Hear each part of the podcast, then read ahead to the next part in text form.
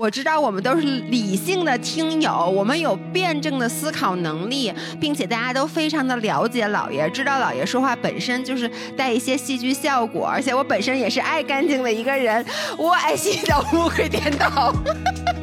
就是属于大家要是约好了，我就脑子里我就觉得我马上就要吃到它了。我这一下午做任何事儿的时候，都伴随着说我马上要吃到这个水煮鱼了，而且就得是这家的水煮鱼的这个期盼。结果临了临了，你给我换成一个别的了，我就会觉得我这一下午的期待全落空了。Hello，大家欢迎来到宁浪别野。你说话呀，要不你开吧。这里是城市浪人的海边乌托邦，你这不是记着吗？我我们的 WiFi 密码是。Go Surf 六六六，对不起大家，我为什么刚刚在想呢？因为之前一直是卖生气，然后你刚说我觉得你话没说完，所以我就愣在那儿了。不是，我发现我说第二句的概率非常高，有很多次都是我在说第二句，每一次我都是开头，所以当别人说开头的时候，我就觉得有点有点奇怪，没反应过来。而且我说这个第二句还是我想出来的，对，后来就是莫名其妙的总是我在说。大家好，欢迎回来。今天又是我们俩，为什么呢？How old are you？怎么老是你？就是，而且就是，我也很不满意。明明说我们两个就是值两周班，然后那俩人就回来了，那俩人其实也回来了，但为什么他们今天不来录呢？首先是因为现在我和悠悠就坐在万宁我们的宁浪别野里，我们是实体，那感觉也。理论上来说，也应该是我们俩。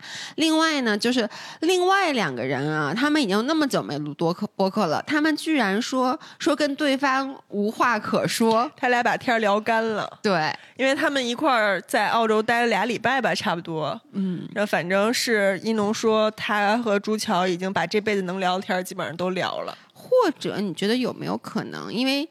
就是朱桥跟一农也不是一个 level 的，我跟你也不是一个 level 的，就是没有那么多可以说的。怎么？你跟我聊天不快乐吗？是你跟我聊天不快乐？没有，我快乐极了，总能听到一些神奇的故事。是这样的，我们上一期那个播客呢，又连着上了三次榜，对吧？上了三个榜单。对，先是锋芒榜第一，然后上了最热榜前几名，后来又上了首页的编辑推荐。我能说，这是我第一次上榜之后，我内心非常忐忑。我懂，你你你你真的替我忐忑了是吗？真的，因为我是第一个看那个榜的。那天晚上我就在玩手机熬夜。编辑推荐每次都是流量最好的一个榜。对，然后他每天零点以后更新。我那天熬着熬着夜，然后一上小宇宙，我看哟，怎么上首页了？我实话实说，我当时我心里咯噔一下。就是平时我们上水的都特别高兴，就觉得要有新的听众能够看到我们了。但是那天我真的一心里一咯噔，我想完了，然后我就在群里发了一下。就第二天一农看见一农还挺高兴，因为毕竟他也没参与。因为网包的又不是他，他就觉得挺好。我当时那个心情就是，哎呦，我觉得老爷肯定会是吗？对，肯定会内心非常的忐忑。我说实话啊，这种回到今天咱们的话题，我们是讨论今天想说一说心大和你在意的事儿。我其实心还挺大的，嗯，就是我看到那个以后，我就觉得，哎呦，我说。怎么上这么一期呢？就是感觉自己可能会被网暴，我这网暴加引号呢。我知道大家都不会的，我知道我们都是理 性的听友，我们有辩证的思考能力，并且大家都非常的了解老爷，知道老爷说话本身就是带一些戏剧效果，而且我本身也是爱干净的一个人，我爱洗澡不会颠倒。嗯，老爷一边说着他其实心大，他不担心，然后立刻就在那个那条的下面回复啊，自己还给自己置顶了。对，我就说，哎呦，怎么这期上首页了？大家该对我有误会了，然后给自己加一置顶。是这样的，我其实有一点小小的担心，就是比如说大家会网暴我，当然我觉得不至于，就这点事儿，说实话，我我干不干净跟他们也没有关系，我又没有把你们的内裤 和鞋一起放到洗衣机里洗，你不至于网暴我。但是我当然有一个点，我其实是觉得。怎么能让这期节目代表我们宁浪别野出现在首页呢？我们是如此有深度的一个 no, no. 播客，对吗？我们宁浪别野就是非常多元，上可阳春白雪，下可下里巴人。咱就覆盖面非常的广，嗯对什么都能聊。是。主要是吧，就是这种非常接地气的、非常 open 的打开自我的话题，对于我们的老听友来说，他比较熟悉我们每个人的性格，知道我们的表达方式啊，以及是什么样的人，就大家的接纳度会比较高。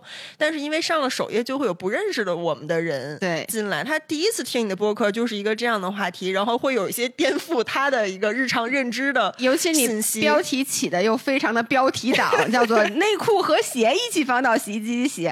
就我本来不想听，我看着这标题我也想点进去，我可能觉得这不是真的，这只是一个标题党。结果点进去，我发现 是真真的，然后就觉得这个播客怎么回事，什么东西？对，所以我们今天想聊的话题是什么呢？就是我发现啊，在那个留言区，大家其实说实话不是一边倒的，全部在说我不好的，有很多人其实我发现很多你的支持是支持我的，我发或现了，或者说你发这上脏的人还挺多的。不是，我跟你们说，我当时真替老爷有点担嗯心来着，因为姥爷是一个很怕别人不喜欢他的人，而且嗯你又老想解释，对吧？你这之前都说过，然后我就怕，我说万一。那个大家有很多不太友好的留言，嗯就老爷该 emo 了。然后我就上去翻了翻，就是有什么新留言没有。嗯然后我发现哟，竟然还有不少说是支持你的，就说什么别假干净，然后跟我说什么一样我也这样之类嗯之类的。然后我就赶紧把那些截图下来发给老爷，我说老爷别怕，你有很多支持者。对，所以我其实看到那个留言，当时我我我的第一反应是什么？首先就是，其实这种事儿。On the other hand，不像你想的，我不会特别的介意。就是、哦真的如果大家是比如说，因为我把内裤和鞋放在一个洗衣机里洗，而不喜欢我，那那么你怎么办呢？你就别喜欢我了。真的真的真的，因为我觉得他不是对我的一些性格上的，嗯或者我这个人怎么样，就是他没有否定你这个人本身，对他否定的是你一是我个片面的行为，对，是我片面的行为，嗯而这个片面的行为，坦白讲啊，能接受的人不多。要有人是因为这个喜欢我，我觉得你大多少也有点病，你知道吧？没有人能。能接受我这样，所以我完全 OK。但我当时看到那个评论的时候，我的一个反应就是说，我发现有，就比如这些事儿，有的人的反应就很激烈，就他们很在意这件事儿。嗯我看底下有人说。何止是内裤和鞋不能一起洗，甚至不能都不能这俩东西都不能进洗衣机什么之类的，就是他们有很多很包括像洗杯子什么这件事儿，就每个人都有自己的标准，对每个人有自己的点，就是非常介意这件事儿。，然后我就发现，就是很就是很多事儿，就是有的人在这件事儿上他特别无所谓，嗯但有的人很介意。是但是相反过来，你觉得特别无所谓的事儿，我就觉得这是一天大的事儿。所以今天我们嗯其实是想聊聊，看一看我跟悠悠之间有有没有一些冲突，或者跟大家嗯有没有冲突，大家也听一听，在留言区告诉我们，我们接下来说的这件事儿，你们是觉得哎无所谓，还是你们觉得哎特别介意？对，是的。你先说一个，我说一个你肯定介意，但是嗯我其实不太介意的事儿，嗯。共用洗手间。哎，我有点介意，我我我确实是有点，何止有点可以看出来我是一个非常爱干净的人了老爷是个？讲究人，对，就是自己的东西都行，但是跟别人共用的时候，其实还是有一些心理包袱的。就对，就是尤其是洗手间，洗手间其实比如说你说你你要去一下我的洗手间，这个我完全 OK，、嗯但是我是我其实比较介意的是跟别人一起住，然后共用一个洗手间。嗯像我在我们家跟我老爷公，我们俩也是一人一个洗手间。嗯，这是必须吗？对你来说，我当只有一个马桶的时候，我不能说你要拉屎，你给我出门右转去我我的意思是，比如说你要买房，假设同等条件下，然后一一个房子就是两个洗手间，然后一个房子就是这件事儿特别特别重要。特别特别重要。包括你看，这次我帮我爸妈租房子，就是不是跟那个你爸妈租到一个小区了吗？嗯然后一开始其实是说，哎，是不是租一个两居就行？因为我他们俩一人一间嘛，我也不在那儿住。但最后我 end up 还是租了一个三居。其实最最重要的原因是为了双位就是双位两个洗手间。嗯那就是这个根源是什么呢？我嫌你们脏。也没有，就是我是一个上厕所，就是我比如说，尤其我我大便，我是需要非常安全的。这个安全感来自于，就比如我从来我我几乎是不在外面上上厕所的，嗯就是就是包括像咱们之前咱们俩第一次跟还有一农，咱们不一起出去玩儿，然后住在一起，对，就是住那个民宿，然后四个卧室只有一个卫生间，给姥爷难受坏了。我我两天没拉屎，后来我住到一半，我去住酒店去了。跑去住酒店了。我而且我去住酒店唯一的原因就是为了去拉屎。就是我觉得那个是因为当这个洗手间还有别人共用，并且你们就在这个屋子里的时候，我会觉得你们随时会打扰到我。我们干嘛？我不知道破门而入啊！就是或者说，我会觉得，哎，你们，我我我我，我觉得你们在观察我。你觉得我们都在趴在厕所门口在听声儿是吗？你们或者在说他怎么还不出来？然后给你计时，他已经进去十分钟了，是不是便秘了？对十五分钟了。就是在然后在这种不安全的环境下，我上不出厕所来，所以我就是就是有两个洗手间或者有我自己的洗手间这件事对于我就非常重要你。你是不是也会觉得，如果别人要用的话，你也不用担心你占用时间太长，反正还有另一个。对对对，你说的特别对，嗯所以你是 OK，就洗我完全 OK，我对这事儿没有什么执念，因为之前朱乔也说，他说他选房子也是必须得有两个卫生间，嗯因为他说哪怕只有他自己一个人住，他也要双卫，因为比如说偶尔。呃，有朋友去家里了，或者嗯是有约了那个摄影师之类去家里拍摄的话，他说他不想让其他人和哎他自己用一个。我我也有一点，就如果不熟，比如你们用肯定没关系，但如果不熟的朋友，我会不太不太舒服。嗯，这个我真的还好哎。然后而且就如果是我的话，我选房子，呃，如果面积是差不多的情况下，那我宁愿就是只有一个洗手间，但是让我的客厅就让我的生活面积哦大一些。啊，我我不是你生活排泄是生活非常重要的一部分呢。我没有这个困扰，而且我解决的很快。所以就是我觉得这没有什么，这还得有安全每天会。至少在马桶上要坐两个小时。我觉得你知道一天一共才多少个小时吗？我知道，但是你知道，我是可以，我是可以坐在马桶上看电影的人，那会腿会麻耶，会腿会麻呀，再麻着看，接着看。麻着抖一抖，接着看，然后就是上完了要爬出来。我你知道有有好多年，好多年的除夕，我去上厕所，我是在今今年去的，然后明年出来的。我一般上厕所的时候，比如一看十一点多，我都会跟老爷公说明年见。行，你赢了。我我说一个，我觉得呃比较在意的，其实也不是。我想问你啊，你一般 P 图会 P 什么？呃，P 脸上的沟沟壑壑，就是你脸上哪有沟沟壑壑？很多法令纹呀，还有泪沟啊这种。你会一点一点去 P 吗？还是一键美颜这样？那那还是会手动 P，哦，真的吗？嗯，手动 P。因为就是如果那个光线好的情况下，完全 OK，但有时候比如大顶光，嗯，嗯，中午在户外那种大顶顶光，然后光根本没有 P 的必要不是了，顶光照片都废了就完那了。你那脸上这这沟嗯那沟的，就是有点太惨不忍睹了。这种肯定是要手动的修一修。你嗯呢？别的呢？不 P 了。别的就还好吧，有时候可能稍微那个小头一下。哦，嗯，我我是照片，我基本上我可以不 P 脸，然后呢，我我就 P 腿，P 头发，就是高颅顶。我跟你说啊，就是美颜相机美图秀秀，你知道它可以高颅顶吗？不知道没有巨用高过这个级。哇塞！哎，姐们儿，我跟你说啊，首先。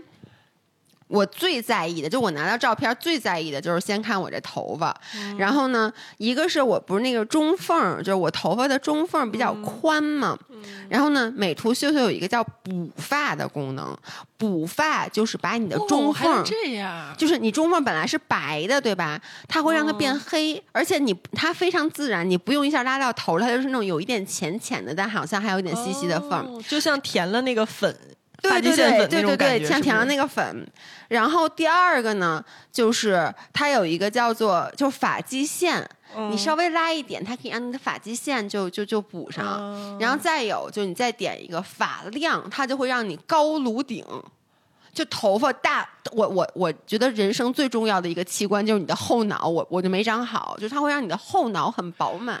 就不是谁会去特意去看你的后脑好不哇塞！我好看呀跟你说，你下次别小头，你高颅顶一试试。我觉得高颅顶比小头要让你人好看的很多。就是有时候，比如说那个照片拍出来，比如我头发被吹乱了、嗯或者怎么样，我有时候也会修一下头发，但是我不知道你说的还有它还有这些功能，我都是拿那个瘦脸，就是自己手动推。哇塞！你知道我那几个功能好像全你你美图秀秀是是花钱玩家吗？是呀，我也是花，那你一定要用，因为这个好多都是 VIP 功能。我就有时候会用那个 去油，好像是 VIP 哦，那个我从来没用过。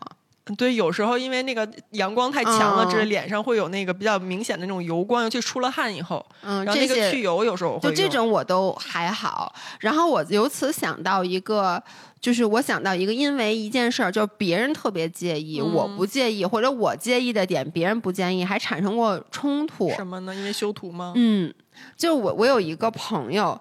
但我能说，因为这件事儿之后，我对他产生了一点点抵触的情绪，因为嗯我说实话，就长这么，就因为已经很大很大了，就是这几年发生的事儿，我没有想到还有一个人能因为这种事儿跟我如此的生气。什么事儿呢？就是我跟一个朋友，我们一起出去旅行，然后呢，那个女孩她本身长得已经特别特别好看了，就是我到时候给你看照片，她长得完美，就是我觉得长得有点像迪丽热巴，就特别特别漂亮。然后呢，我们一起就是拍了合照，拍完合照以后呢，我就是给每个人都一键美颜了，就是因为我觉得就是他们都已经长得非常好看，我就给她一键美颜了。然后呢，我在我眼里她已经没有任何毛病了，因为你想，一般一键美颜其实都。都都都还行了，然后他本身底子就好，然后每一件美颜我就把这张照片发了，然后他跟我急了，就是他特别特别生气，因为你没给他精修，没经没经过他的批准，对是吗？然后我说可是我给你修了，然后呢，他的意思就是这个完全达不到我的标准。然后因为我是发的一个群图，而且他当时生气到已经让。我们其他的朋友也都意识到了，他跟我生完气以后，他大概有三天没跟我说过话。嗯，然后呢，我们 最重要的是，我们其他的朋友就说说这照片修挺好的。嗯然后后来他就说了一些他很介意的点，就是我一点儿都没有意识到，你知道吗？就是他会说他一个什么鼻尖儿的一个。什么就是他可能都要手动去修他每一次发照片，但是我完全都不觉得那是一器官，就是我觉得一键美颜，因为他头发本身很蓬，我觉得那就我我一般给别人修，比如我给你修，我一键美完之后，我觉得你要头不行，我给你增加一高颅顶，我这就是绝了，这人 就是都可以直接当明星了，所以我觉得这就是互相就是介意的点不一样了以后，然后就容易产生的问题。哎，但是我我在想，他介意的是你没有问他的意见这件事儿，还是说就是完全在意这张照片他不够在意这张好看？照片，在意这张照片，真的就是这个对对吗？对对因为如果是我的话，我可能更能理解的是说，你发了，你把你自己修好了，你可能觉得那个大家都是一你但是键美颜，不是是一键嗯美颜，但是你应该。就是因为我其实不介意这个啊，嗯但是我猜想有可能有的人是哦会介意说你是不是没有要问我一下？对对他他没有，他他后来，因为后来我们就和好了嘛，然后后来他就跟我说了他特别介意的点。就比如他觉得他的鼻子，他觉得他的人中有点长，他每次会把人中稍微推短一点点，哦这就是种一般人确实想不到，就是很小的细节。嗯我确实，而可能一键美颜一般也不会去调整这个位置。嗯，嗯明白。但是我之前有一个朋友跟我说，他在美国上学的时候，第一次感受到巨大的文化冲击，是他和几个呃美国的白人女生，然后大家一块儿聚会拍照以后，然后他发了那张照片，结果他其中一个女生朋友就跟他急了，嗯就很不开心，因为他发现他把所有人都休了，哦，就是觉得你为什么动我的脸？你是觉得我嗯长得丑吗？嗯，就是你觉得我不好看吗？你这个是是好像是对我不尊重。嗯就是谁说我我需要去做这些调整，我我要这么美颜了？对你，你知道，就是 iPhone，其实它现在 iPhone 的自带像头就是有美颜效果的，你你知道吗？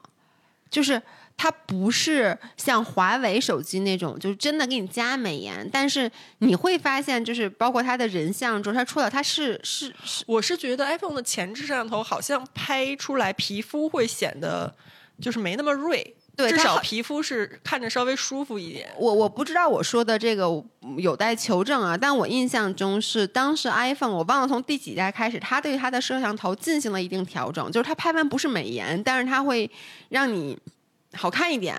然后呢，当时在美国就引起了一帮一波抵制潮，就很多人就非常不满意，就是说说你这个拍的人什么不是百分之百的还原什么之类的。哦，对，这个就是人跟人的理念真的很不一样。有些人嗯就觉得你但凡动我一点儿，就是你对我的不尊重。嗯，嗯，我就觉得我原生态这样是最好看的。你凭什么给我颅顶加高？就我就不要那个颅顶，我不要增加发量。嗯嗯然后，那我再说一个跟这个有点儿相关的吧，嗯，就是这个，我觉得可能咱俩都不介意，但是很多人会介意，就是肤色。黑是吧？对黑这个事儿，我小时候介意。我小时候也不介意。对，这就是可能因为近几年的这个审美多元化的这个风潮啊，然后包括我是出国以后才改观的。嗯，就包括这几年可能户外运动越来越火了，然后大家才逐渐接受说，哎，黑皮的女生其实也挺好看的，就是很运动风啊、很自然风啊之类的这种。但我不是因为有这个风潮我才不介意我的肤色，我是从小就真的不觉得肤色是回事儿。但是我身边有太多的人表现出来这种介意，就是他不是介意自己，就比如说我身边的女性朋友，她他连你他都帮着你介意，对，就是很多人在替我感到可悲，你知道吗？就是他们会露出一些怜悯的状态。说这小姑娘腿长挺好，就怎么这么黑呀？哎，对了，就是很多人都这样，我经历过太多了。就是我觉得每个人都可以有自己的审美和生活方式的选择，你就喜欢白白嫩嫩，你就防晒，然后你你你。不出去户外，嗯就是一切都 OK，那是你生活方式的选择。但是他会把他的这种审美带到我身上，就是我从小就会有很多人就是说，哎呀，其实你长得挺好看的，你就是太黑了，你别晒黑了，就是语重心长的，非常为我好的一个姿态。有没有可能就是咱们小的，因为其实咱们小时候是非常审美审美单一化的，这是整个社会的，对，就是是的，他们。因为你就这么想啊，比如说咱们现在都觉得有一个鼻子好看，对不对？然后这时候有一个人，因为咱们没有见过两个鼻子，咱们完全不能 appreciate 两个鼻子的美。这时候脑门上长一个，这时有人他多长了一个鼻子，你很难去说，哎呦，你这俩鼻子长得哎好看，就是你还是会说，哎呦，这这孩子长得挺好看的，眼睛嘴都挺好看，这鼻子要惜了，可惜鼻子要只有一个就好了。我觉得那个时候很多人说，可能真的是这样的，就比如说在我小时候，呃。因为我比你还大几年呢嘛，就是在我小的时候，那个时候真的是没有说黑美这件事儿。你想那个我我上小学的时候，那九九几年嘛，然后呢，所以就是我我也不是天生，我天生不白，但我天生也不黑，我就是属于特别普通、特别正常的那种亚洲人的肤色。然后呢，我小时候就特别想白，因为那时候就我记得那时候我们看什么杂志，看瑞丽，嗯，而且那个时候还。中国的瑞丽甚至还都没有，还一开始都是日本的瑞丽，就是那些日本的那个。后来还有新威什么的，对对对，那个时候是日系杂志，对对对，然后但嗯我小时候那时候就刚有的时候，其实是瑞丽，而且是里面都是日本模特，那一个个都白的发光，你知道吗？就一点都没有黑的那种那种元素在里面，所以我都不知道原来黑色和小麦色是可以是一个好看的肤色。然后我就有有点介意和自卑，然后包括那个时候我用都是美白产品，也没多少钱呢。我就记得去那个上高中的时候，我妈给我点钱，我去买那个薇姿的那种美白产品，然后包括以前什么羽西什么之类的。然后我真的是出国以后才知道，出国之前听说说哎说国外喜欢小麦色，但我都没见过。那时候也没有什么互联网，我出国认识我认识晚了，就认识太晚了。对，要我在你身边，当然我可能也会说，这这腿挺好的，这怎么俩鼻子呢？这人。然后后来就出国以后，就真的是见到了更多元化的，然后才开始慢慢的喜欢。嗯我觉得我是因为从小。天生就不属于那种很白的人，嗯你就看我爸妈的肤色，就属于嗯天生可能在中国人里面算是中等偏黑一点儿。但是呢，我最大的 bug 在于我是属于晒黑极快。特别容易晒黑，就是嗯咱俩一块儿出去冲浪十分钟，我绝对比你黑的多。嗯就是属于这个加速度要比别人快很多，所以我但凡在外边多待一会儿，我就黑的很厉害，而且很难白回来。嗯那恰好我又是一个从小就很户外的人，就我嗯从五六岁，我爸就开始每个夏天带我在露天游泳池游泳。嗯，然后我记得特别清楚，每一次游完一个下午回家，我妈一开门就是怎么又黑了？就是我妈是属于那种吓一跳，嗯就是怎么出去一个下午，这孩子又黑一圈儿。然后我上了小学以后，就一直是在学校田径队训练嘛，每天下午在操场上跑圈儿那种。那那肤色。再加上我这个容易晒黑的基因，就根本不可能白下来。所以小时候别人说这孩子，哎呦，就其实挺好看的，那个身材挺好的，就是就是黑了点儿，哎说要是白白的就好了。我好像从来没觉得这是个事儿。就一方面，我觉得那天生的我完全没有过，嗯就是一点儿也没想白过。我就觉得那黑点儿又怎么了呢？一方面是觉得那先天的基因我又改变不了，那后天的这种我就喜欢在外边跑啊，我就喜欢在户外做这些运动啊，那我就势必会变黑。我是、我从小就知道，我不可能为了变白而不去做那些我喜欢的在户外的事儿，不可能为了变白而去天天不晒太阳。所以我就完全坦然接受了这一点，然后再加上后来就是到青春期的时候，十几岁的时候，那会儿不是参加模特比赛嘛，嗯然后我爸可能是一个审美比较就是新前潮人，的人比较前卫的人。就是那会儿要参加模特比赛什么的，大部分人也还都是那种白白的。嗯然后我爸也不知道从哪儿学习来的一些新潮词汇，就是说、啊、现在那个国际上都流行小麦肤色，说你这是国际肤色。然后我爸就对我盲目自信那种，嗯就是觉得哎，我闺女挺好看的，就是黑点儿，她洋气，这是国际范儿，就是他。可能因为有这种意识，然后也会让我在青春期那个时候接收到这个信息，就觉得哦，那好吧，本来其实我也没介意，现在哎，怎么竟然这还成了，也许是个优点。嗯，然后结果我真的去参加模特比赛，当时那些时尚圈的人也都会，他们也会说，其实你这个肤色挺好的，就是有差异呀、你跟他们其他人不一样啊，有差异啊。现在确实国际上也很喜欢这种小麦肤色呀，就没有什么问题。然后就更加剧了我对肤色的自信和不介意。那个时候你爸说国际肤色，可能是想说欧美很流行这种晒黑的小麦色。嗯你有没有想过有一天咱俩晒成这样，别人都说你是越南来的吧？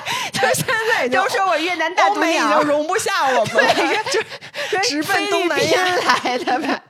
已经直奔东南亚去了。我我再说一个我不介意，但我觉得很多人也是替我介意的点，就是疤疤痕。嗯，我身上大家都知道我，我可能我膝盖特别的恶心，我膝盖就是有好多大疤，有一个大疤是我前年在那个大理环洱海骑车摔的，然后这个腿上就这个冲浪磕的，然后这个是骑车摔的，然后脸上也是骑车摔的，我身上有各种各样的疤，我觉得我我摔完以后。好多人都特心疼，说：“哎呦，说嗯这留疤了怎么办？”就是大家真的替我心疼，包括我记得特别清楚，我那次摔车以后，因为我摔的是脸嘛，整个脸都搓的血肉模糊的。我收到最多的私信是很多人给我发来，告诉我姥爷这个可以除祛疤，嗯那个可以祛疤嗯什么之类的。但是我能说，其实从我摔车那天起，包括姥姥，她有时候就是稍微好一点了，她过来跟我录播客，她就看着我，有时候就录完以后，她就说：“哎，我真心疼，说你这脸可怎么办呢？”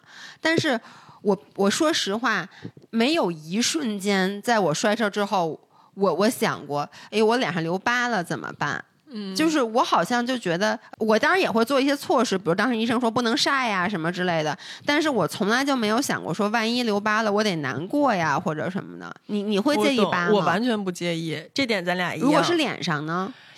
脸上，我这儿不是我小时候受过伤，我跟嗯你说过吧？我颧骨是折的，我一侧颧骨是断的，虽然那个疤不明显，我你不知道是不知道吗？你咋弄？来，你伸一个手指在这儿，我可能之前播客里面有聊过。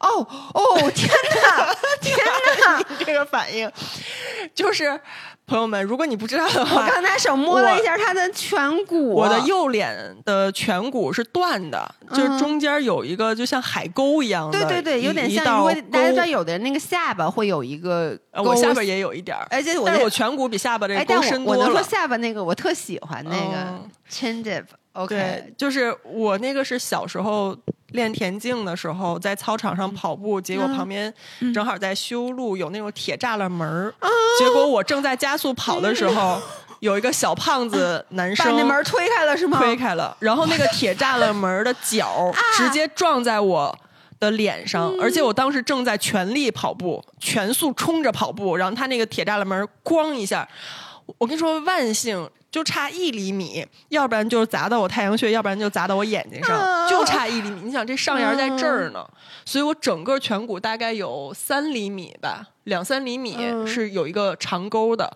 然后我小时候大概有三年的时间，脸上这是一道疤，就是虽然没有外面的皮其实是没破的，但是它里边断了，嗯。然后整个脸就肿起来，当时整个右右脸肿得像一个屁股一样，你知道吗？嗯。就是完全一个大包子一样，把眼睛都封上了那种，然后慢慢消肿，但是这块儿始终会有一个很明显的一个伤痕在那儿。嗯。大概我小学那三年都是这样的，嗯但是我。从来没当回事儿过，但是现在越来越不明显了。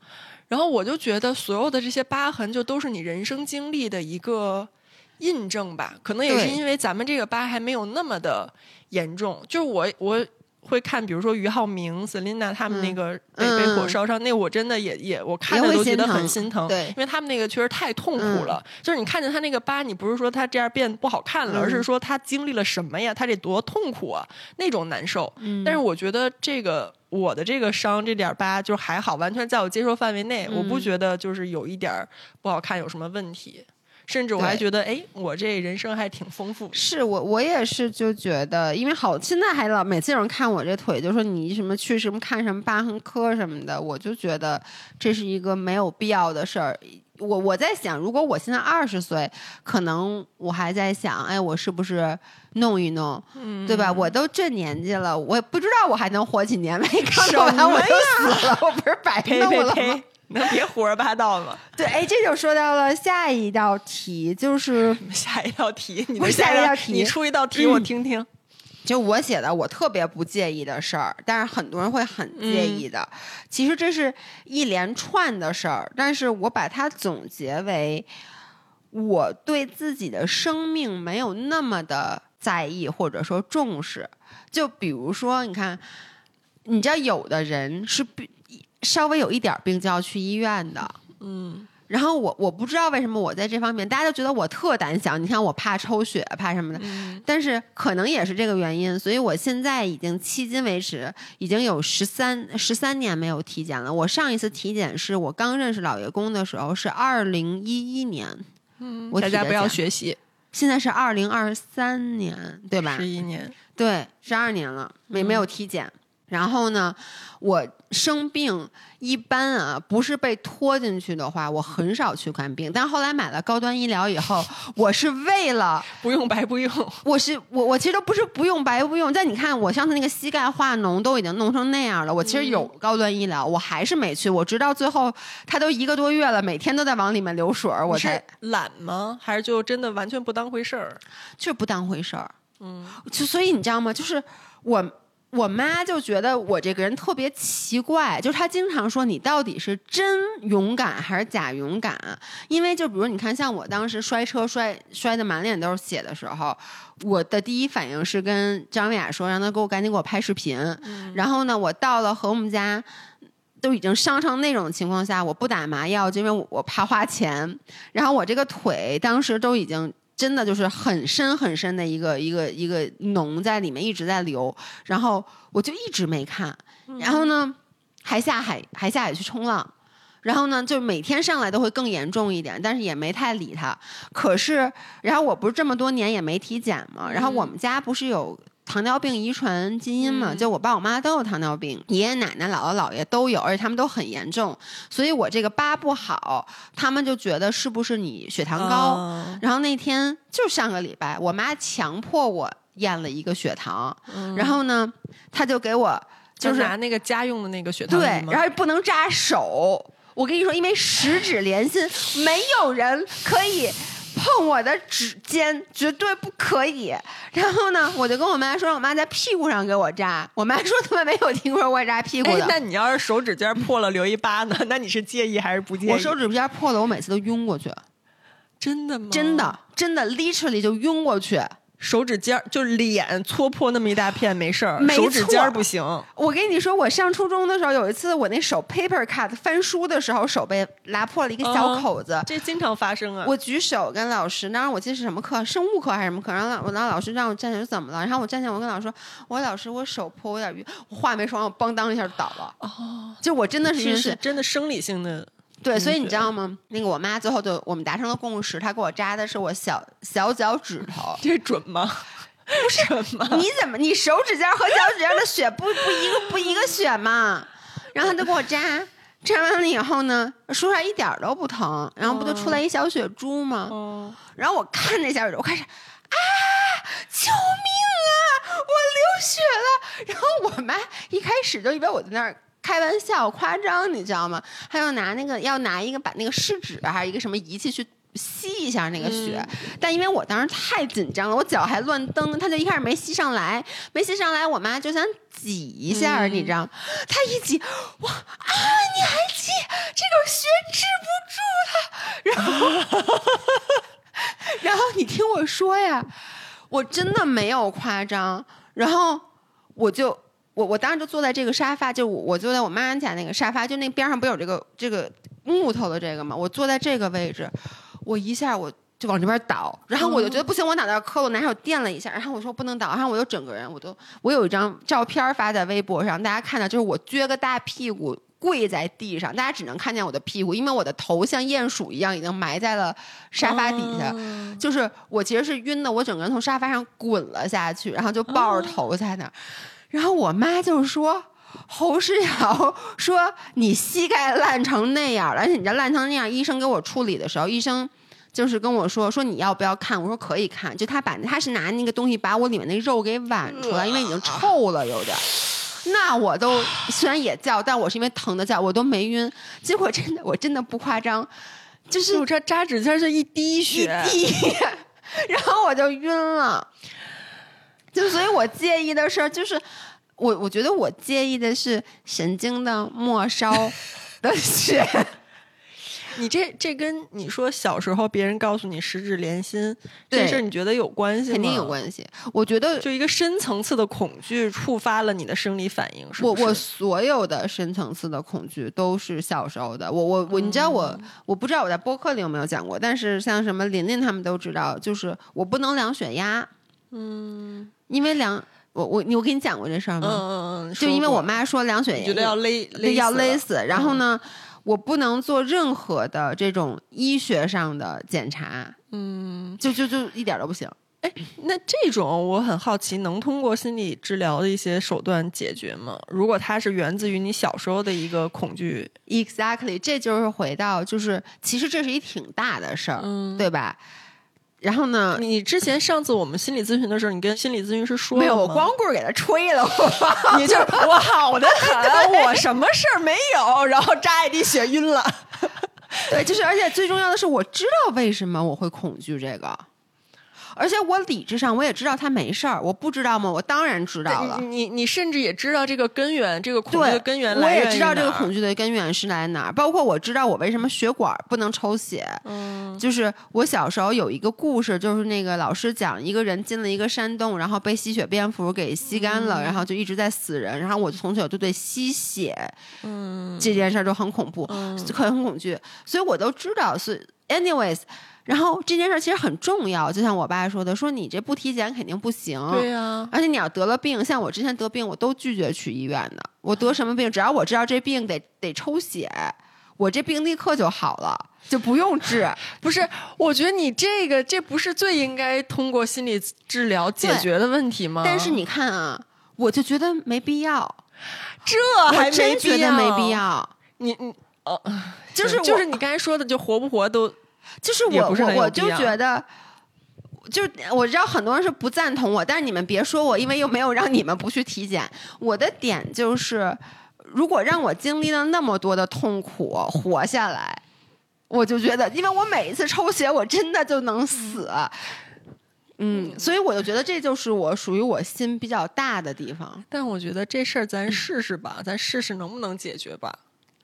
我觉得没准儿就是你通过一些其他的心理干预的手段，把你深层那个恐惧剔除了以后，你就发现下次指尖流血你就不晕了，然后去体检就没有那么可怕了。我觉得这不是一个完全不可解决的事儿吧？咱试试呗，试试可可可以试试试。然后我我接着想说的就是连着这个，就包括我，因为你看刚才这个事儿，我其实这个例子是一个。很多人都会觉得这是一个很大的事儿，但是我觉得是一个小事儿。还有就是，包括你知道，我能说吗？你觉得？就是比如说，我经常不锁门，就是你看悠悠看着我，因为悠悠前两天回来给我发的第一条微信就是说，你知道咱家客厅门忘锁了吗？就是全家没有一个人在万宁，然后客厅门没锁。不是，咱家里有什么东西值得人偷？你最贵的可能就你 Fisher 这镜子，还有什么？不是，那你家不锁？嗯，有很大问题啊，就不是说你丢不丢东西，别人要是进来住用我厕所 那不行，别人要进来给你下毒呢？不是，别人要是那个有什有什么就是非法交易在你这儿藏藏东西了呢？不是，那我就给他卖了，把钱收了就完。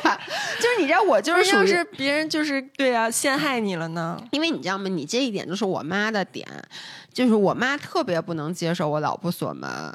然后呢，就是包括我也不锁车，我 never 锁车。大家不要想去我们家干坏事儿啊！我告诉你们，我现在我妈来了以后，我锁门，因为我不锁门，我妈会每一次会去检查，你知道吗？嗯，行吧。那我再说一个，我觉得我不介意，但至少我知道你和一农都介意的，就我觉得我在哪儿都能睡着。就是随时休息，随时补一小觉这个事儿，这是介意吗？这个我觉得就是或者就是睡觉心心比较大，嗯嗯，对，这就跟你在哪能上上厕所都能上出厕所来是一样的。对，哎哎，你知道你要是一个野生动物，你死的很早啊？为什么呀？因为你不够机敏呐！我我这属于生存能力很强，好吗？到哪儿都能生存。你这种就是属于到了一个新的环境，先把自己憋死了。No no no，要不就是把自己困死了。No no no，不是，我是就任何时候都觉得，哎，这个时候是不安全的。比如说，我觉得在陌生环境我不安全，我就时刻保持警惕，我的耳朵和我的尾巴都是竖起来的。这样，然后你先憋死还是先困死？不是啊，这样子，万一要比如有一只狼，你在旁边睡挺香，然后狼来了，我跑了，把你给吃了。不，我会锁门 你家开着。哎，对，哎，在这儿正好插入啊，我跟你说，我就是在写这个的时候，我要对应一下你刚才那个庄子那句话，给大家讲一下前因后果啊。我刚才回到宁浪别野，发现桌子上放着一本书，这本书叫做《庄子评传》。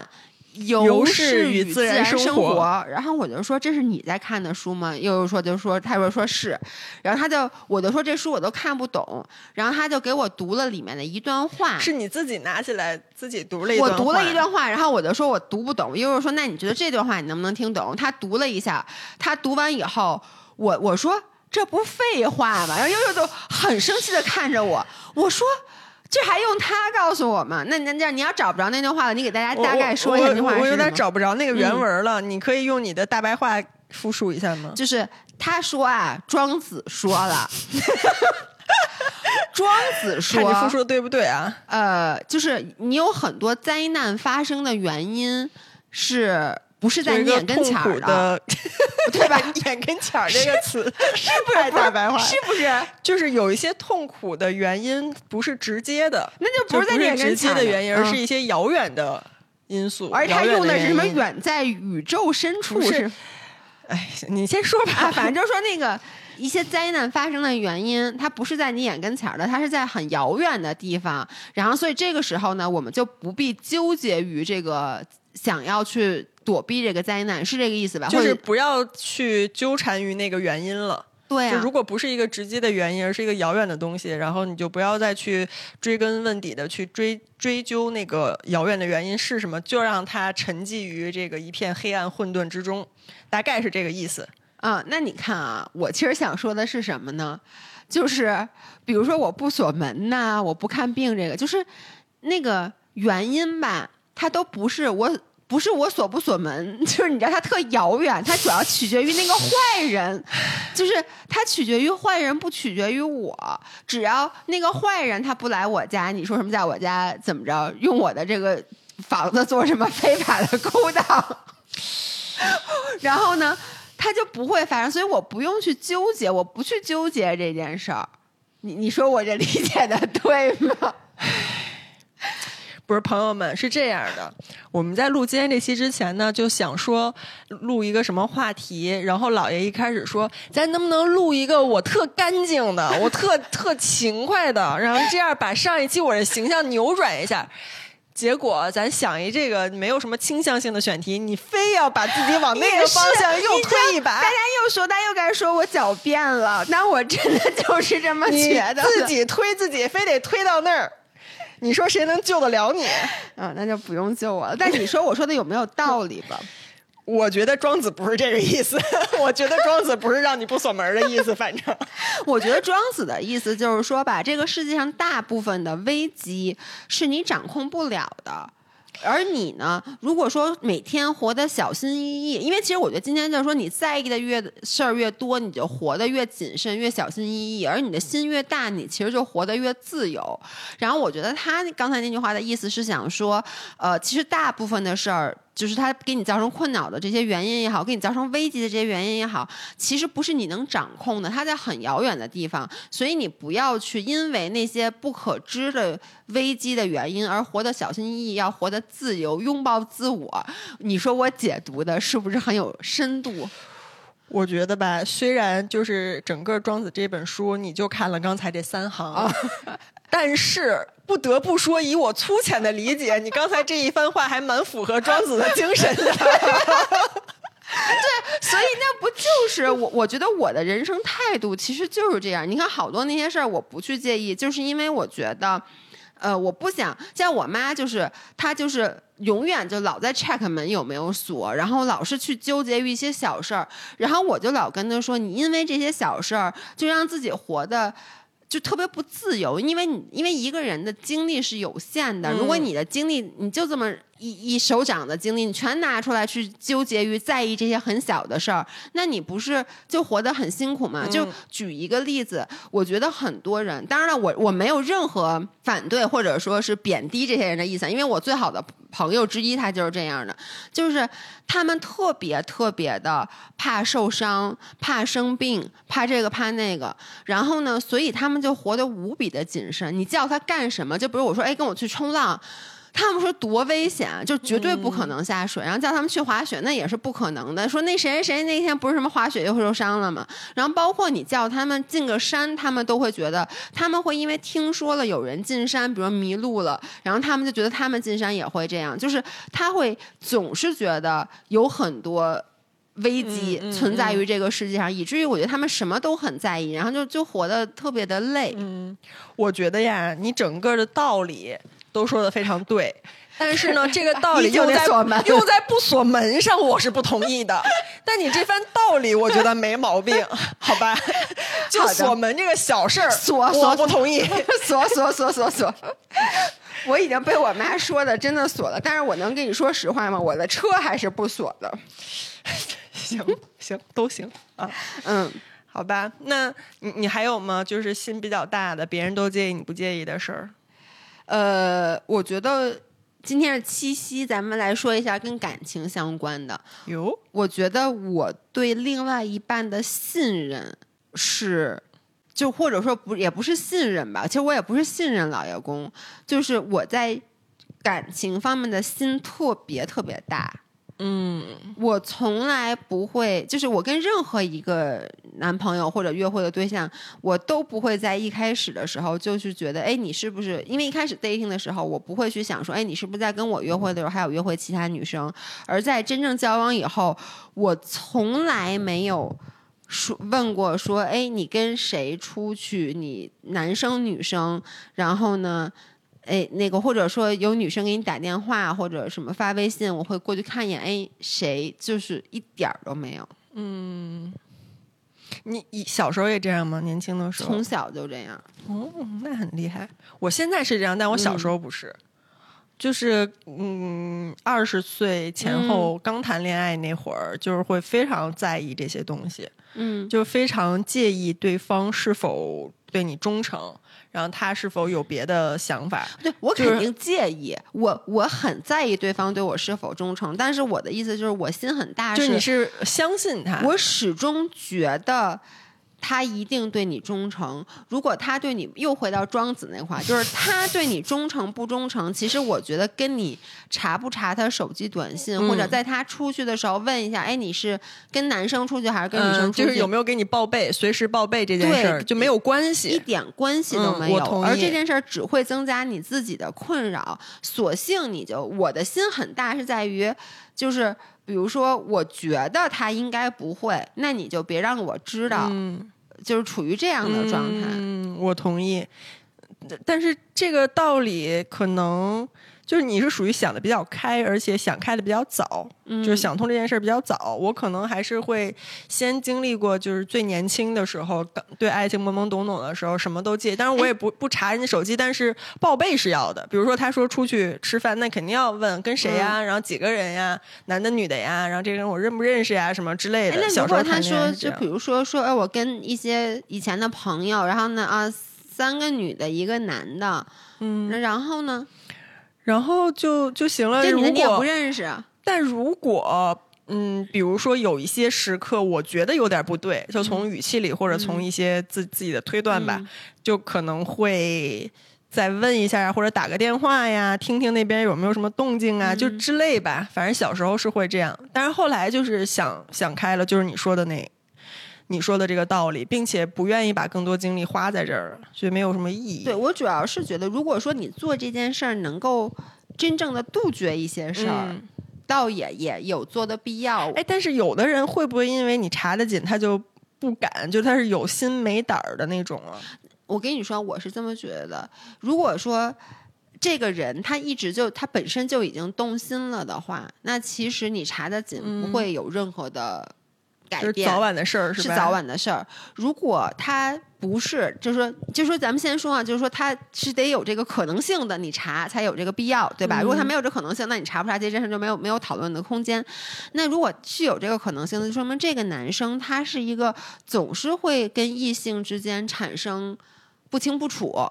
那可能这个女生你查了。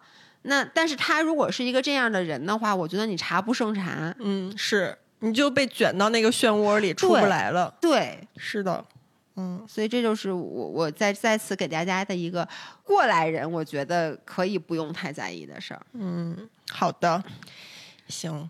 然后我还有一个就是不太在意的事儿，这个我觉得可能你也不太在意吧，就是我。不是很介意出去穿的，包括用的包啊什么的，哦，是穿的好看不好看？所谓足够体面或者是什么 level 那对，因为主要我的社会地位已经摆在那儿了，不管我穿什么，他都、哎，你给大家讲讲你今天上飞机的事儿，上飞机的社会地位，来说说。嗯，那位朋友可能在听，他一定在听吧？是这样的。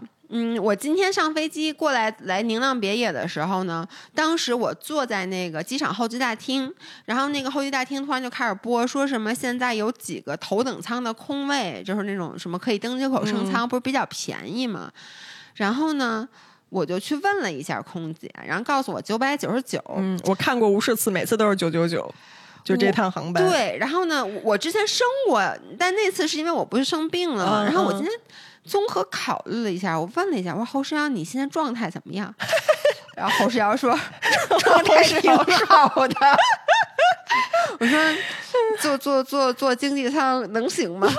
回答一下说没问题。然后我后来就跟那那个空姐说，那算了。嗯，我在那儿继续等，过一会儿就排队了。排队，我戴着耳机，突然站在前面有一个男的，有一个男生，就是他也不是男生，我我跟你说，他就是中年，我就跟跟我年纪应该差不多大，嗯就跟咱们差不多，三十多岁，对，而且是那种。不是，而且是个男生，而且还嗯不是小男生，因为我之前遇到过男的五人儿，但是年纪比较轻的，是一个跟咱们一样大的，就是突然一下跟我说：“姥爷。”然后我当时戴耳机，我吓一跳，然后我以为他认识我，后来他就说，但是他接下来的话我就知道他肯定不是，他肯定是我们听众。他接第一句话说：“哎，你升头等舱了吗？” 然后我也不知道为什么，我当时就给他解释。其实我觉得我没有必要给他解释，我升不升你管我呢？但我说的是，我说啊，我没升，我说因为这个 头等舱不是我真的，我说因为这个头等，我说我先生，我说我因为吧，我说因为我其实不太累今天。我说，然后我接着说，我说，我说，而且他这个头等舱他不能躺着，你知道吗？你就差把这，我不是没钱，就差把这句说出来。我不是生不起，九百九十九我花得起，我有。对，我说，我说，因为他是不能躺着，你知道吗？我真的我不知道为什么，我就开始解释。我自我觉得我是不太介意别人目光的人，但是他反正弯腰我就解释，然后解释他，然后他跟我说，他就说没事儿，他说没事儿，我也没生，他就跟我开玩笑。然后呢？后来我就继续往前走，然后走了两步，他突然就已经快上飞机了。他突然回头跟我说：“姥爷，我跟你说，因为我先说啊，我今天早上起来，我现在都起特早，我今天早上七点多就起了。起来以后，我先去跑了一个八公里，然后跑完以后呢，我一看时间来不及了，我就只吃了一个酸奶，我就到机场了。就到机场也没来得及吃饭。我其实内心解释，不是你听我，我给大家 解释，大家听我说啊，是这样的，就是我其实今天在到机场的路上，我已经做了一个重大的决定，就是今天我得吃飞机餐。因为好重大呀！因为我当时已经有点饿了。对，大家听老爷解释。对，他不是非要吃，他是真饿了。是真，他真没来得及吃饭。我不是社会地位配不上不吃飞机餐。我是今天早上起来，因为跑了步，然后没时间吃饭。对对对，是是。所以。我本来觉得我今天是要吃飞机餐的，而且我还特意啊，我在去机场的路上我查了一下，这个是代餐的，因为今天这个航班机票特别便宜，它是不带行李的，你知道吗？啊，还有这样的？对，它有不带行李的，它不带行李。当时，所以我在去机场路上，我想，哟，我说这要是不带行李，是不是也不带飞机餐？我要不带餐的话，我还得赶紧抓紧时间去买点吃的。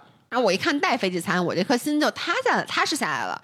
没想到，在快到机飞机上，那男的那男生突然回头跟我说：“他说，老爷，我跟你说，我也不吃飞机餐。”架上去了，那是吃还是不吃呢？然后你知道，我当时我又给他解释了一句，我说：“我今天早上跑步了。”我真的，我真的说了这句话，说了以后我就觉得，我为什么要给你解释？然后我们就上飞机了。然后上飞机的时候啊，我还观察了一下，就是他坐哪儿。我说别到时候他坐我附近，待会儿我万一吃飞机餐被他发现了怎么办？结果我没有看清他坐哪儿，然后就就坐下了。然后过了一会儿就开始发飞机餐了。然后发飞机餐，当时我咬咬牙。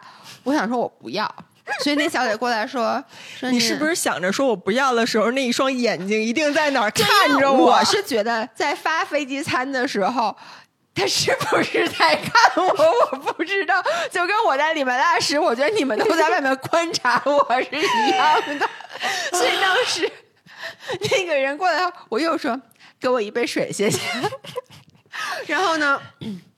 过了一会儿，我实在是熬不住了，因为这个飞机四个小时呢，我特别特别饿，所以人家都发完了，我摁了那铃儿，那小然后那过来，让那空姐过来问我，然后我就说，哎哎，然后呢把他让他点，我说我刚才没要飞机餐，我现在有点饿了，这个压低声量是生怕别人听见是吗？对，我说还有吗？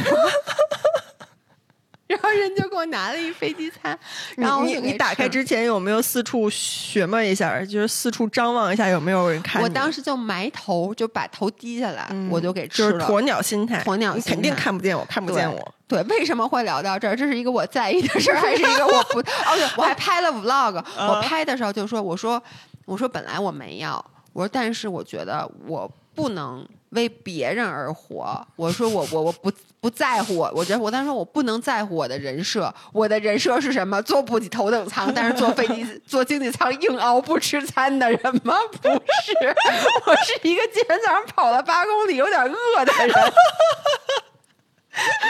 然后我就吃了煲仔饭。我连你们给的咸菜都拌着那饭一起给吃了。哎，为什么会会怎么会聊到这儿？对，聊的是说心大不太介意的。我是想说，我我就是这种事儿完全不介意，而且我不太介意别人觉得我有钱没钱。你说穿穿衣服穿出去就是觉得你是什么社会地位、社会阶层。因为现在不是好多那个就是电视剧也好，或者是以及网络上大家讨论，就是总是会根据你。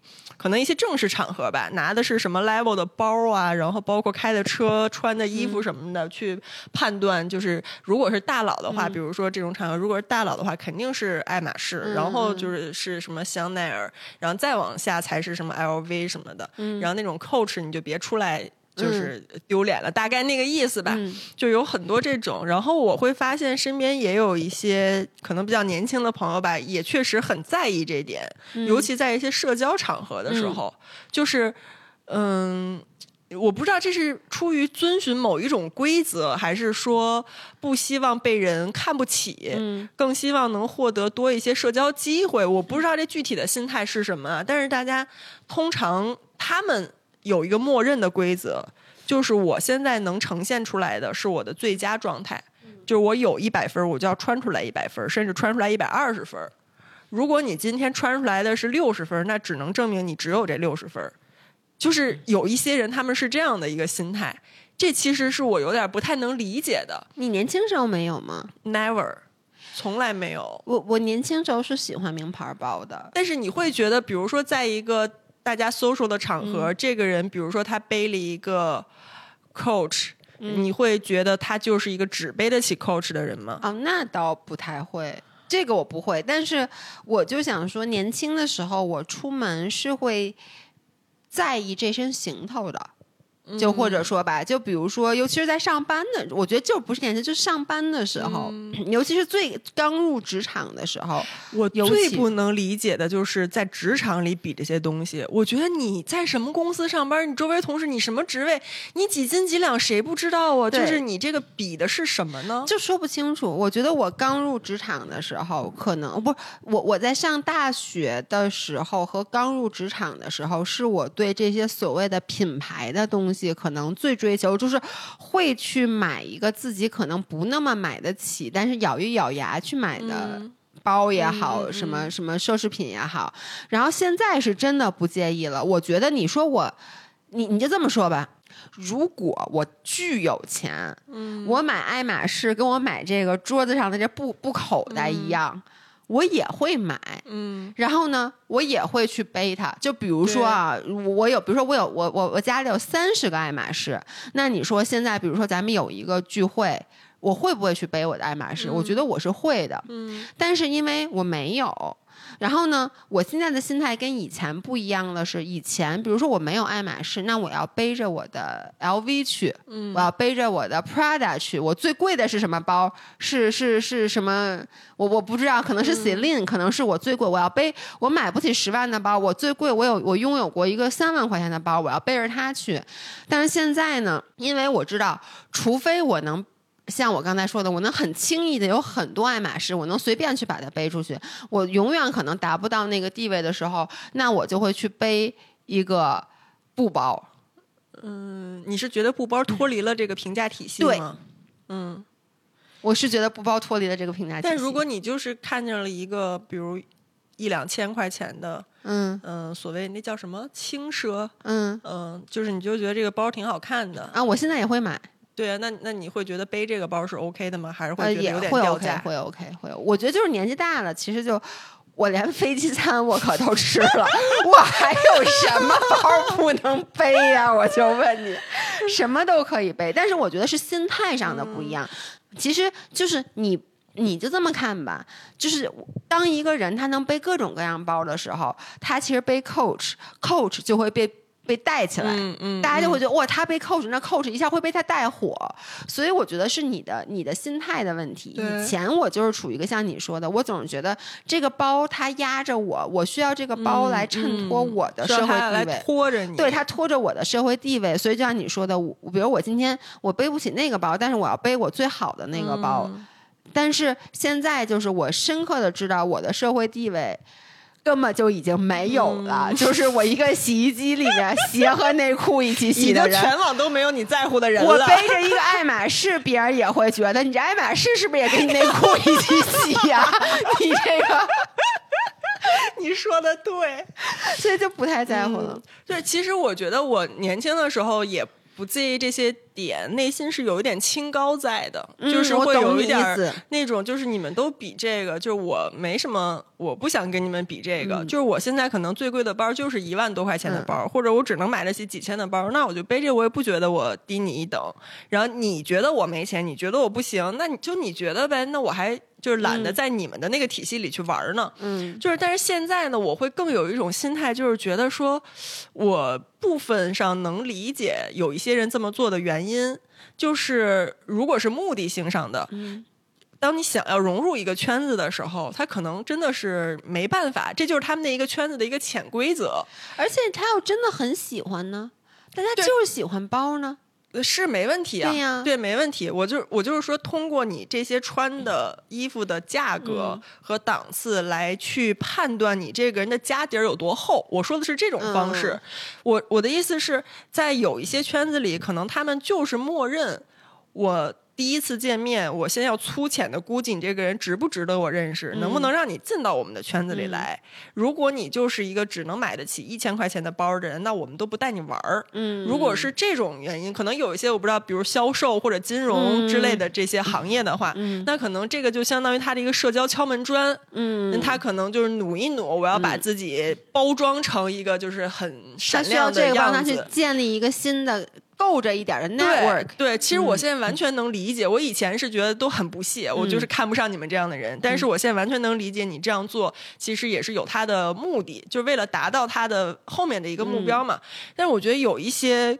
如果你完全是被虚荣所裹挟，就比如说，我觉得在职场里，你在办公室里非要比这，我真的觉得有点没必要。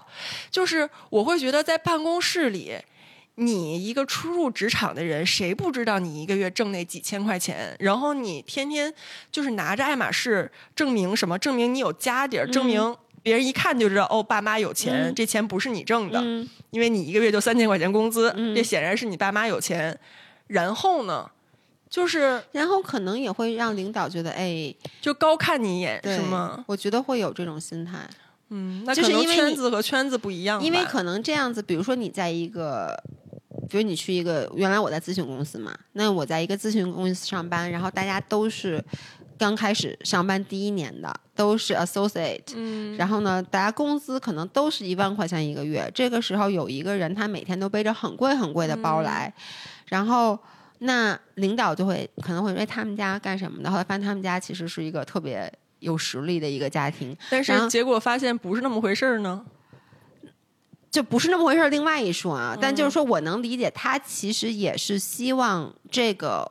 就真的是能帮他带来更高，因为我有一个朋友，现在也没那么熟了。就是我之前在我的博客里讲过，就是那个朋友，就是我跟他一起社交，我会非常有压力，因为他们家巨有钱。嗯然后呢，我跟他在一起就是，我就空手，我不能拿包，因为你拿什么包都不够格，都不够格。然后我那个时候因为年轻二刚二十出头，也是内心真的会是有自卑的心理的。而且我之前在我那个博客里讲过，就是他们一起去买包，然后她男朋友就说了一句：“说你去干嘛呀？你又买不起。”嗯，就就是我会有这种心态。然后，但是他就是。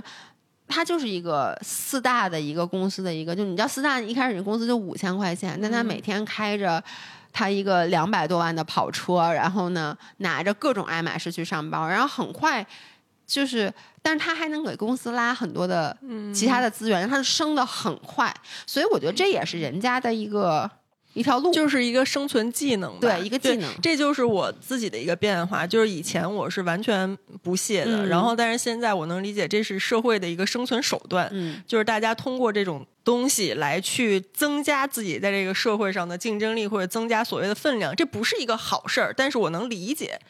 就是，嗯但是就我个人而言，我是会希望，就是如果我所处的环境是这样，你只能靠这些东西去硬撑的话，那我宁愿就是去找一个别的路。就这不就咱现在就是这社会地位了对，但是你你得这么想，其实我的感觉，它只是因为那个圈子，它是一个爱马仕的包包，但是在每一个圈子都有每一个圈子自己的加引号的爱马仕的包包。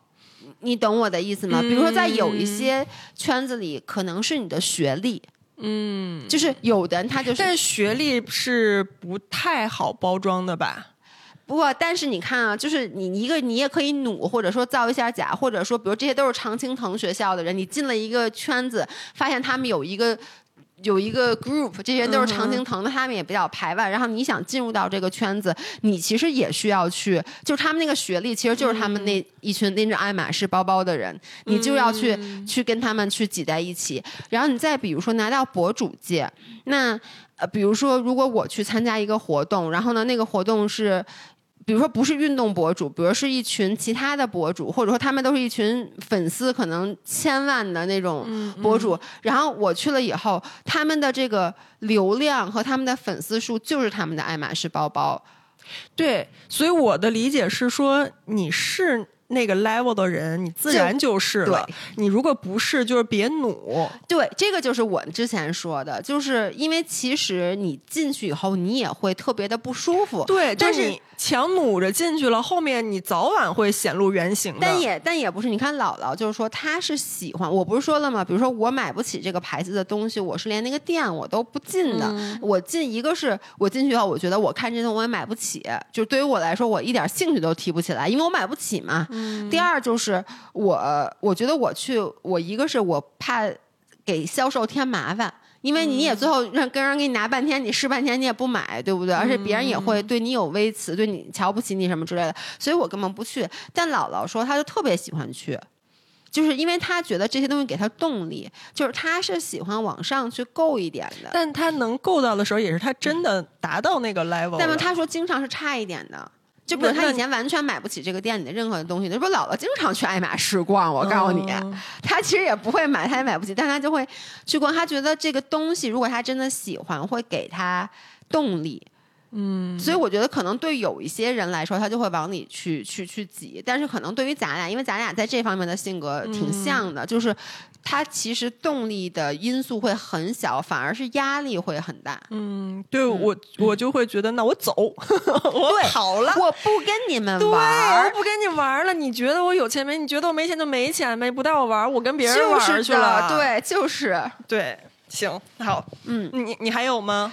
我这样，我我先说一个啊，就是我发现我有一点特别奇怪，嗯，你看我经常在网络上发我特别丑的照片和视频，特别特别丑，完全不不修图，就是丑到那种，就是那种，就是都有点吓人的那种，包括跑步的那些视频什么的，我不介意在互联网上发我很丑、很丑、很丑的。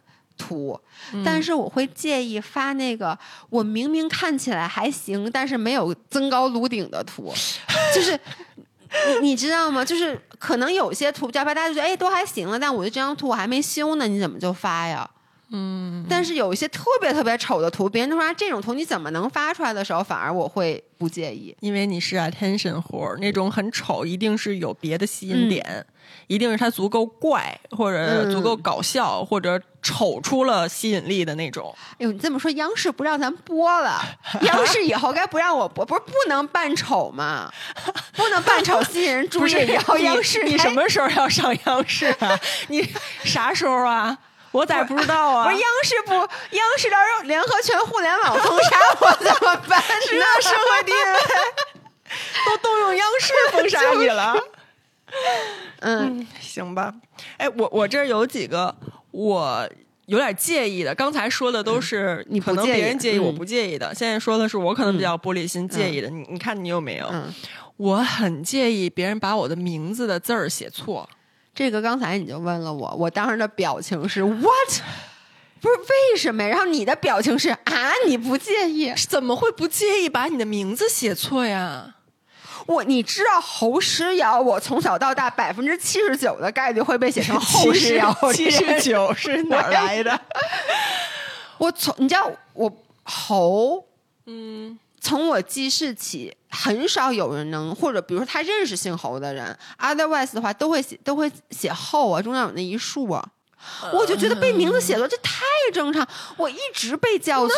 ，no,，不行，那就不是你了。那个名字代表的就不是你，它指向别人了。就像你一个网站，你域名打错了一个字母，就跳到别的地儿去了。但他没跳，他还是跟我说话呢 对，但是我觉得你这个就不匹配了呀。你你想跟我说话，但是你名字写的是别人的名字，那嗯，对我就不高兴。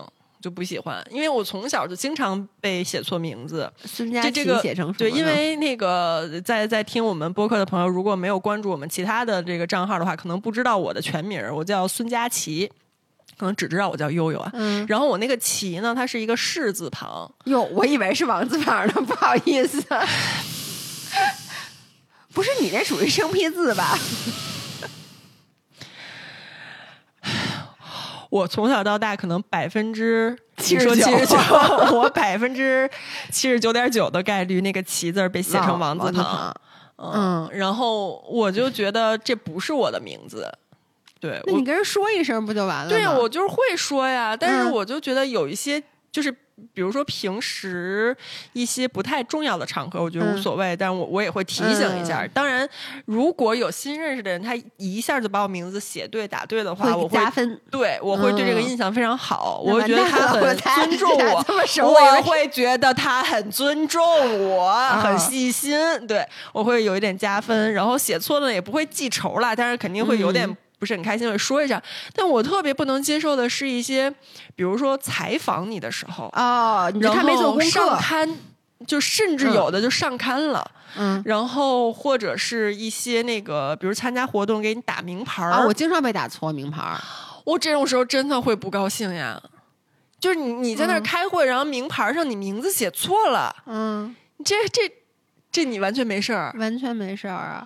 不是你知道我不叫 Giselle 吗？嗯，我原来刚进我后来那公司，那老板叫我 Gizo 叫好久，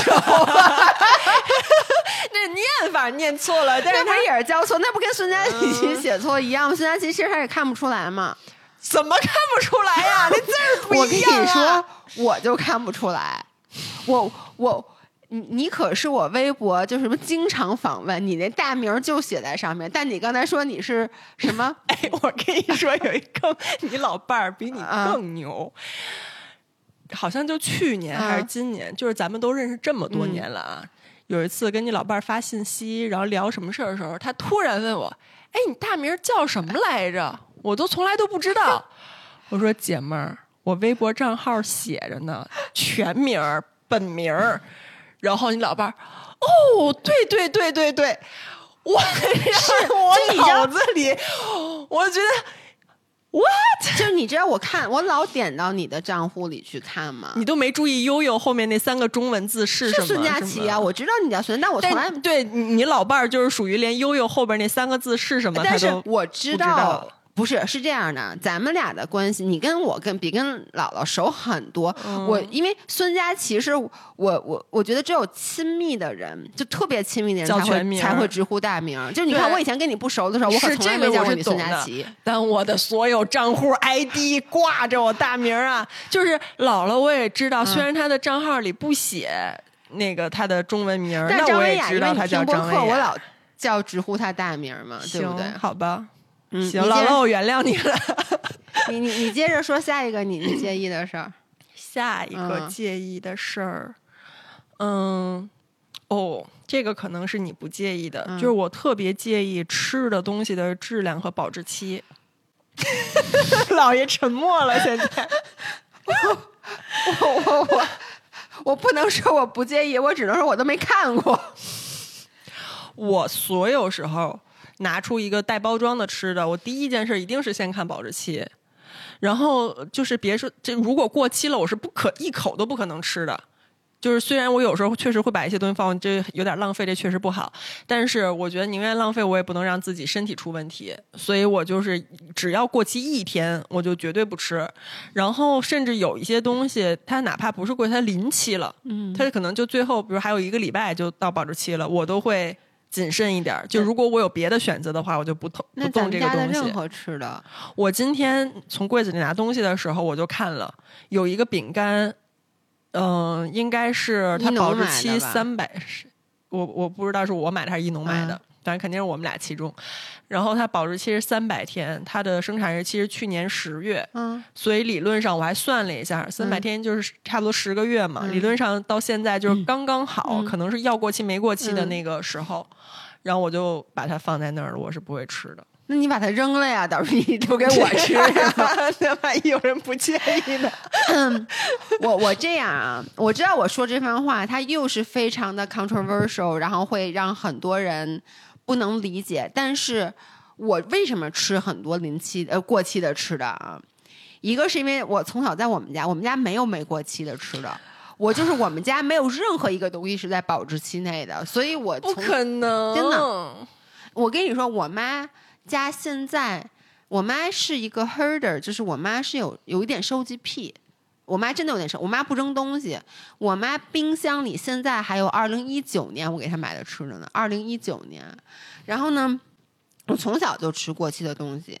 呃，so far 我印象比较深的，在我们家吃过期的东西，就有一次那个粽子坏了，然后我吃完以后就是发四十多度高烧，上吐下泻，然后那个就食物中毒很严重，然后那是打了几天点滴，剩下的基本上就没有，好像没有过印象。我我印象中没有，因为当然还有那个清补凉啊，但是啊这两个粽子和清补凉，你听到没有？这两个其实都不是预包装的食物，其实都是新鲜的食物。然后它因为放放在室温，对它其实是变质了。但是这种我我更不可能吃了，没有保质期的更不吃。我是因为小时不是小时候，就是我我看过一个纪录片，是关于专门就是关于食物的这个保质期的。嗯然后其实它里面就讲了，就是食物的保质期其实水分很大。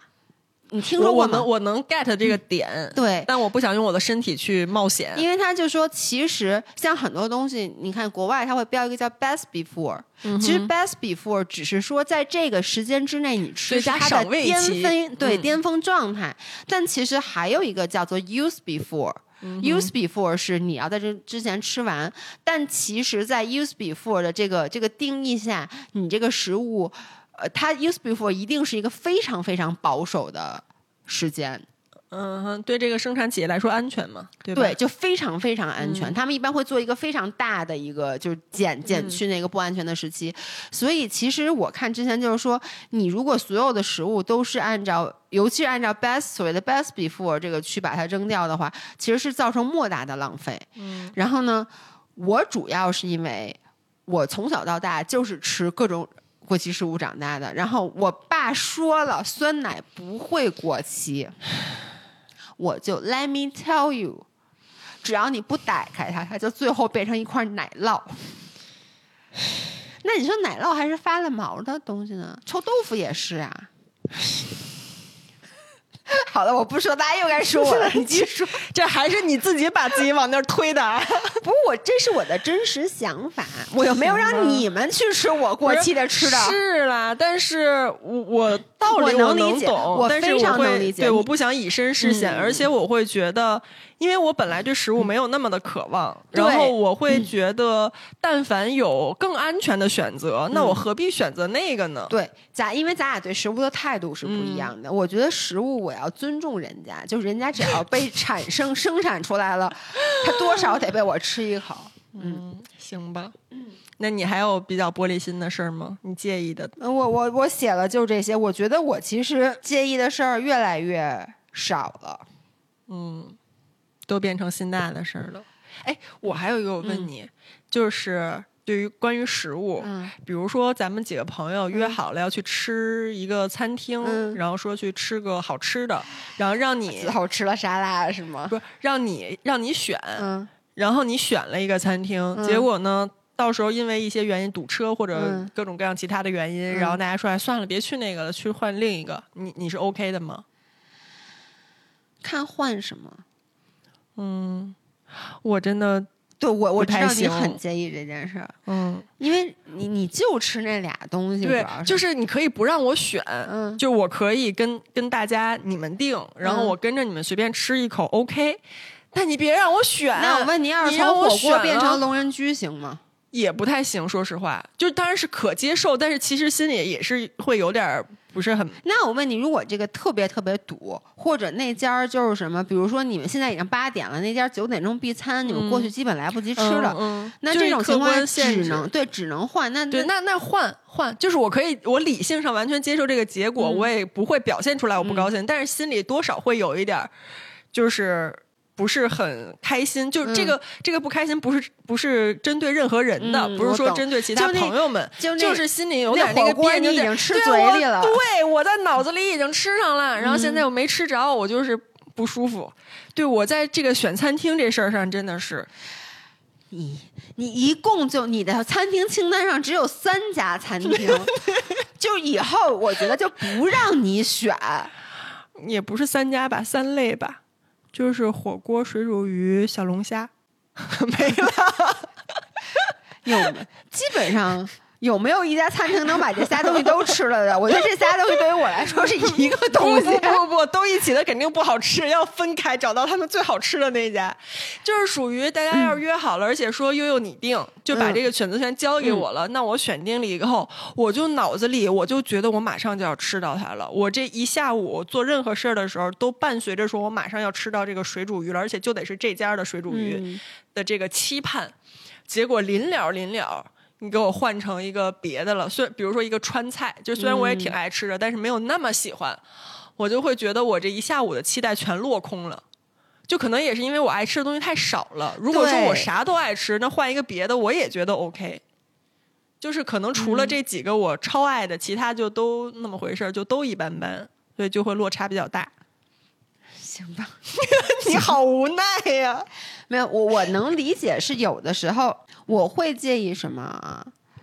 我跟你说，我我这件事儿，你看《Friends》里面，我真的出现过跟 Russ 一样的事儿。嗯我跟你说，原来我上班那个那个公司楼下有一个巨好吃的三明治，特别好吃。嗯然后呢，有一次我就买了一个，然后呢，因为中午还吃了别的，我就只吃了半个，还剩了半个。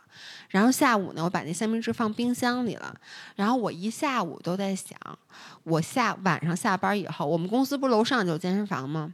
我先去健身房练两个小时，把自己练饿了，在特别饿的时候，然后我下来把最后这三明治给享受了，就是那种。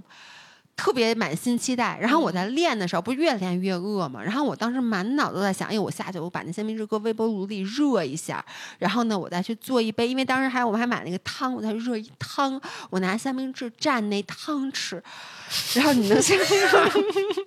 哎呦，我现在是肉口，然后我就健完身以后，我就冲到楼下，我打开冰箱门，我三明治没了，就那个就是那个 Ross 那次就是说。就是什么什么什么什么什么，That's my sandwich。我真的，我真的后来我不知道是谁吃了我的三明治，然后第二天我还在那个冰箱上贴了一张纸条，我说昨天晚上有人吃了我的三明治，你最好过来跟我道歉，我告诉你。但最后没有人敢过来跟我说。就这个生气很正常，我觉得非常能理解。嗯，就也是那种，就是一个东西你已经吃嘴里了，嗯所谓的，但结果好像没吃着，而且这这你这更严重，因为本来就是你的私人物品被别人给拿走了，这会很生气的。嗯但是我能说，要是我的话，首先那个放在冰箱里的剩三明治，我就不会对它有欲望，就是可就我也不能理解为什么会有人去吃。我觉得是不是有人加班可能特别饿，然后来不及点吃了，他打开冰箱，因为但没准他想我晚点我再买一个放进去，对，或者我觉得他可能因为当时已经八九点了，他可能觉得人家如果今天半个三明治不吃，嗯他不可能明天还吃，肯定是不要了，他就给吃了。或者保洁阿姨打扫的时候觉得我觉得我我觉得不是，因为汤还在，但反正我很生气。好吧，我们今天哎呦。一个半小时节目可以了，哦然后大家要在底下保护老爷。对，大家可以留言说一说我们刚才这些介意不介意的嗯点，你的想法是怎么样的？仅代表个人观点，没有任何引导作用。对我没让你们吃过期食物，我也没有让你们不干净。哎，对不起，我最后说一个点啊，然后咱们就关。我跟你说，在上一期里面有我我们那个五人群里有人站出来替我说话了，嗯，他说。你洗澡的时候，屁股还和还和你脸在一个一汪水里面呢，那先洗脸再洗屁股，你不会倒着洗吧？你怎么着？深鞠躬啊？不是你泡澡的时候，你泡澡脸又不泡在澡盆里，但你有时候会把脸浸进去吗？你有没有把脸浸进去？想，哎，我屁股还在这浴缸里呢。那冲浪的时候你还都在海里对，呢。不是，这就是他就说，那你你泡澡的时候，你是不是整个身体还有你的脚，你你的脚和你的屁股都在一汪水里，对不对？还是不流动的水，对不对？你有嫌弃你这一缸水吗？你不也跟里面泡挺好吗？对，所以也就是说，解释，老爷再解释一下。大家都已经，我看那个评论里好多人说，这个主播是谁，简直受不了，他怎么这么能狡辩？对不起，我就是如此一个能言善辩的人。好大家的，接受一下老爷的解释。那我们下周再见。下周见，拜拜。